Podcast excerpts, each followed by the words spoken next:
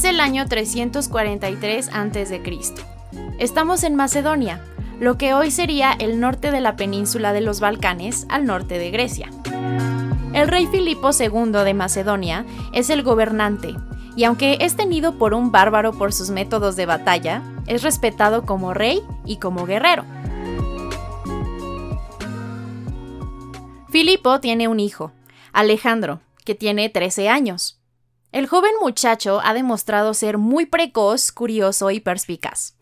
Desde muy temprana edad se mostró curioso e interesado por aprender, por leer y ver mapas, por entender de política y oratoria.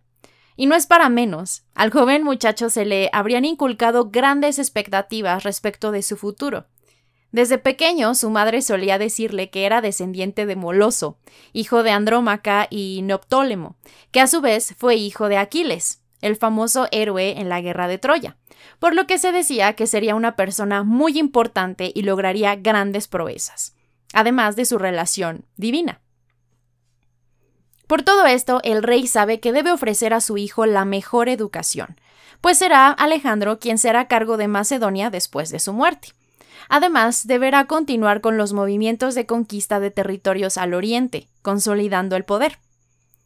Filipo sabe que el pueblo lo tiene por bárbaro y puede ver en su joven descendiente que la historia tiene el potencial de repetirse, pues este cada día es más rebelde, orgulloso e imprudente. Por eso, a pesar de que Alejandro se está educando con los maestros que le enseñaron al rey, Filipo quiere un destino diferente para su hijo.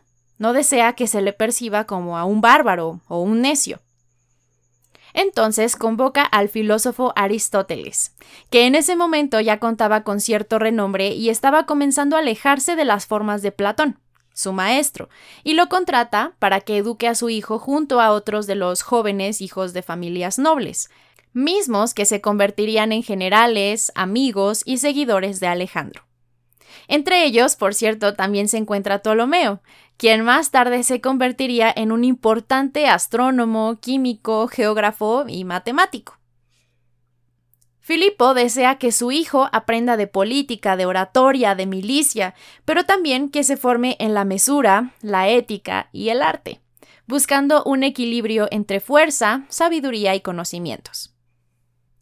Aristóteles entonces se muda junto con su familia a Macedonia, en la isla de Lesbos, para enseñar al joven Alejandro, que pronto deberá ir a su primera batalla y convertirse en rey.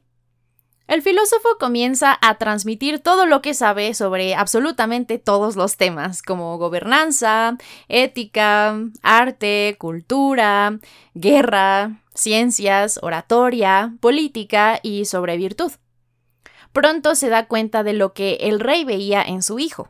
Alejandro es arrojado y valiente, inteligente y curioso, pero como cualquier otro joven también es imprudente. Al principio el joven Alejandro se mostró renuente a aprender. ¿Cuál puede ser el sentido de sentarse a divagar sobre el mundo cuando uno puede salir a tomarlo? Esa es la lógica que cualquier joven con ganas de demostrar su valía, con tanto ímpetu y sin mesura, puede tener. Su maestro, entonces, con mucha paciencia y haciendo el mejor uso de sus habilidades persuasivas, intenta enseñarle a Alejandro sobre la virtud y sobre la importancia del balance. El joven macedonio aprende a valorar la cultura y obra de los griegos, incluyendo las obras de Homero, que se dice Alejandro disfrutaba mucho y además llegó a memorizar con precisión. Con toda esta cultura, resulta imposible que el futuro conquistador no absorbiera toda clase de ideas sobre la moral y la virtud, la paciencia y la mesura. Adicionalmente, aprender de la cultura, las costumbres y modos de vida de diferentes regiones le permiten apreciar las diferencias y ver los aspectos deseables de cada civilización lo que a su vez alimenta ciertas ideas que más tarde como conquistador retomaría, como la intención de fusionar la cultura griega con la persa, luego de las conquistas, para tomar las mejores cualidades de cada una, mezclándolas y unificando así a ambas sociedades en un gran imperio. Esta poderosa influencia del amor por el conocimiento que Aristóteles inculca en Alejandro siempre lo acompaña, como en uno de los ejemplos más evidentes y célebres manifiesta en la famosa Biblioteca de Alejandría, en la ciudad que llevaba el mismo nombre y que tenía la magnánima pretensión de contener en ella todo el conocimiento humano disponible. Una en la que también tristemente se perdieron muchos de los papiros que formarían parte de este increíble esfuerzo del conquistador. La cultura, además, no solo sería un aliciente para sus motivaciones personales, pero también, desde luego, una importante herramienta de justificación para obtener el beneplácito de los pueblos tomados, con quienes frecuentemente buscó congraciarse. Muchas de estas perspectivas podían llegar a chocar con su maestro Aristóteles, por lo que se convirtió con el tiempo en uno de los varios motivos que comenzaron a distanciarlos sobre todo más tarde, cuando Alejandro se encontraba lejos en sus campañas militares. En muchos sentidos, gran parte de su formación militar no tenía mucho que ver con Aristóteles, sino con la continuación de una familia y tradición bélica que ya era exitosa y que habría heredado de Filipo II, su padre.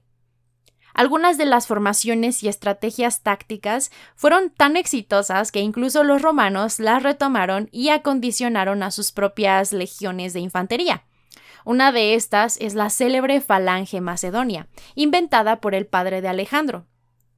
Una formación donde se conforma una especie de erizo cuya defensa son largas lanzas fortalecidas con lanceros, arqueros o infantería ligera en los flancos.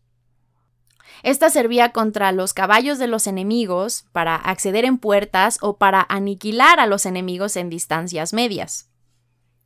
Algunas de las enseñanzas de Aristóteles para el joven Alejandro, que de hecho el resto de nosotros, los mortales, podemos rescatar de entre sus múltiples obras en la actualidad, se encuentran el poder o la capacidad de observación del entorno. Esto fue muy importante para Alejandro como líder de un ejército en constante movimiento y que requería mantenerse con los sentidos siempre perceptivos, sobre todo por sus largas y difíciles campañas en territorio al oriente, muchos de los cuales eran desconocidos. Al mismo tiempo, la observación como base de todo conocimiento se convertiría en una de las principales características que conformarían el método científico, por ejemplo, y que se distinguiría de otros como Sócrates, que partían de la idea de estudiar el todo o lo general para llegar después a lo particular. Esta idea de la construcción del conocimiento a partir de la observación, a partir de la experiencia y de lo que se debe percibir por los sentidos, tal vez hoy en día puede estar un poco en desuso. Incluso pueden ser vistas como erróneas, o cuando menos controversiales, como lo son sus observaciones acerca de la inferioridad de las mujeres desde un punto de vista biológico. Pero es cierto que sus métodos y conclusiones permitieron el progreso de la física, pues siempre parte de la idea de que hay un orden lógico para todas las cosas y que el universo está guiado por leyes generales, una cosmovisión que de alguna forma nos sigue rigiendo hasta la actualidad. Como cualquier otro líder o heredero al trono, debió tener una fuerte formación en retórica, en política, sobre temas de liderazgo o gobernanza, en aspectos como estrategia militar, tácticas y técnicas de guerra y demás temas esenciales para la época. Y como todos sabemos, durante muchos años Alejandro tuvo la oportunidad de poner en práctica sus conocimientos al extender sus dominios por todo Grecia, Egipto y hasta la India. Pero tal vez uno de los conceptos más predominantes y relevantes en la filosofía de Aristóteles, que también fue transmitida a su pupilo Alejandro, es la idea del balance. Aristóteles creía que la virtud no es otra cosa que la puesta en práctica de actividades que le permitan a los hombres cultivar cualidades virtuosas y honorables, Junto a estas prácticas debe existir un sentido del equilibrio para encontrar el justo medio en un espectro que por un lado lleva a la virtud, pero que esta misma deformada conlleva a una deformación, valga la redundancia, de esa misma virtud. Este equilibrio es entonces esencial para el desarrollo integral de un hombre y debe predicarse con el ejemplo por lo que un líder como Alejandro debía convertirse en virtuoso si deseaba la legitimidad de ser seguido y obedecido con lealtad por su ejército. Todo esto, a su vez, permite a los hombres llegar a la verdadera felicidad, la que se alcanza por medio de la virtud y la práctica de una vida virtuosa. Estas lecciones no siempre fueron fáciles para un joven Alejandro que estaba más concentrado en la búsqueda de poder y en demostrar su valía y capacidad. Esto se ilustra muy bien en un popular pasaje donde Aristóteles le pregunta al joven heredero cuál es la mejor virtud que todo guerrero debe tener, a lo que Alejandro responde que el coraje. A su vez, Aristóteles le reafirma que si bien el coraje es la virtud principal de un guerrero, ésta tiene un aspecto peligroso en su deformación, y es que el coraje en exceso produciría a un guerrero peligroso, demasiado arriesgado y por lo tanto vicioso, que ponga en riesgo a sus hombres.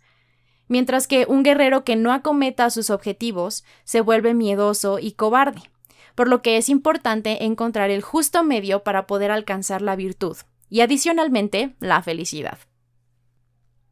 De esta forma, Aristóteles contribuyó a la formación no solo de un líder que predicara con el ejemplo, que fuese valiente, mesurado e íntegro, pero también virtuoso y feliz, que lograse la excelencia en todos los aspectos de su vida. Es finalmente cuando Alejandro tiene 20 años que su padre Filipo II es asesinado y entonces el joven conquistador debe convertirse en rey. Los primeros años de su mandato fueron caóticos y difíciles, pues debe afianzar su poder, luego de que su padre dejara con Alejandro varios hermanos que éste engendrara con una mujer egipcia con la que se casaría luego de que se separara de la mamá de Alejandro. Todos estos medios hermanos serían para el joven rey una peligrosa amenaza por su herencia. Por esta razón se desencadena una serie de asesinatos en contra de todos los que pudiesen afectar o poner en riesgo su mandato.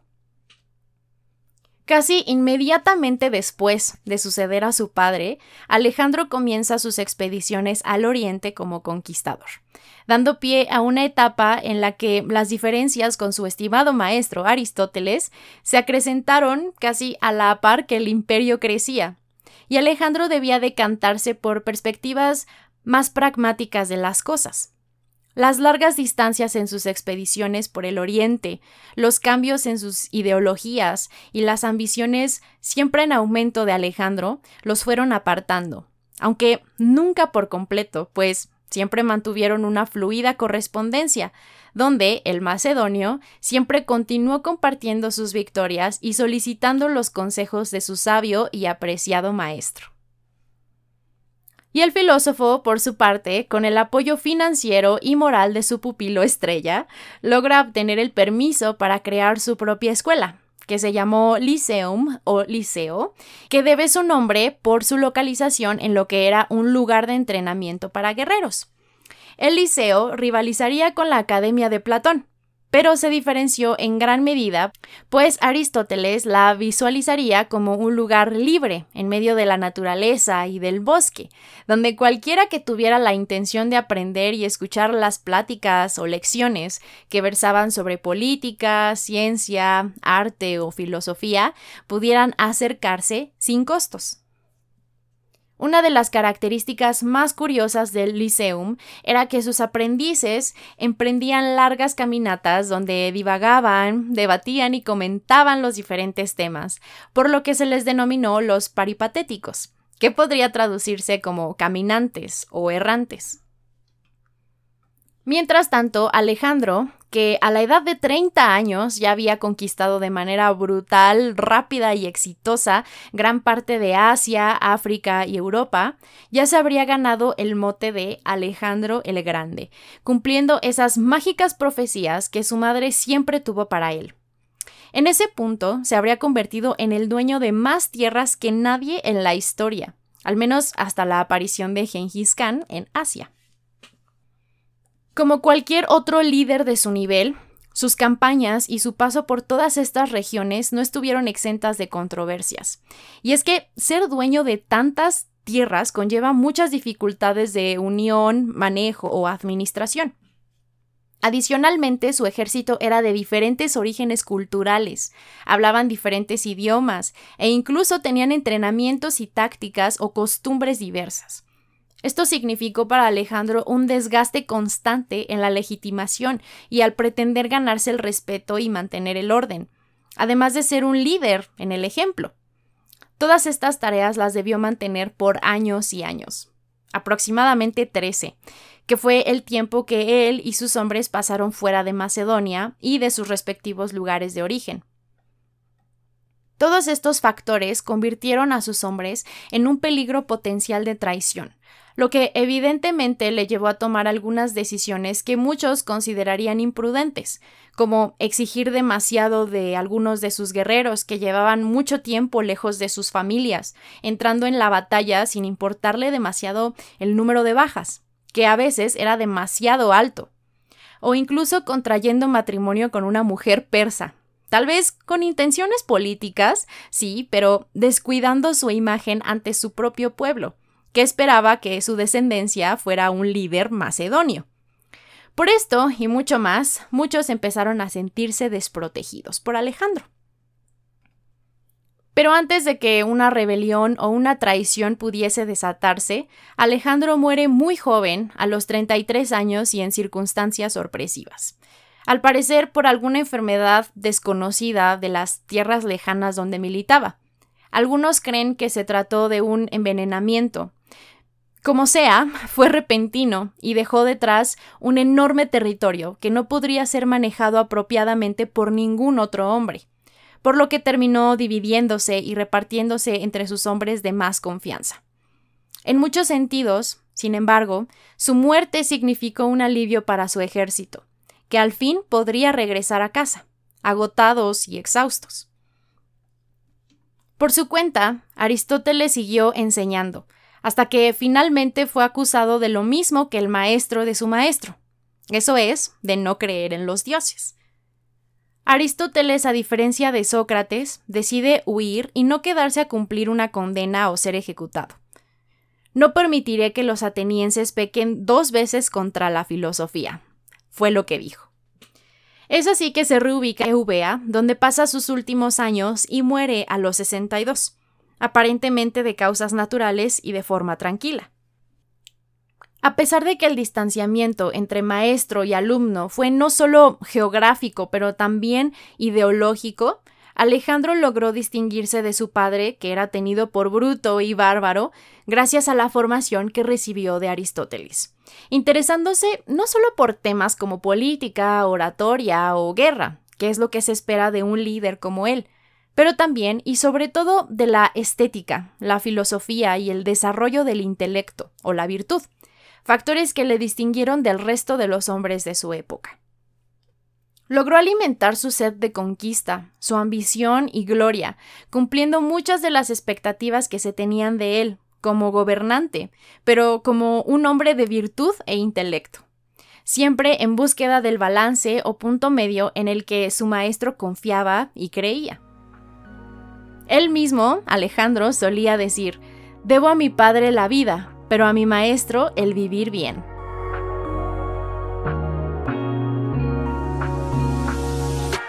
Ahora, muchos podríamos preguntarnos, ¿el éxito de Alejandro fue porque tenía suerte y fue bendecido por los dioses? ¿O de verdad tenía virtud y fue un brillante estratega militar? ¿Fue verdaderamente el rol de la filosofía aristotélica tan relevante o simplemente fue un gran estratega militar que murió joven por su imprudencia? Todo esto está abierto a debate, pero creo que lo que sí podemos afirmar es que si Alejandro el Grande murió mucho más joven que su maestro Aristóteles, fue porque al parecer toma mucho más tiempo comprender y explicar el mundo que tratar de conquistarlo.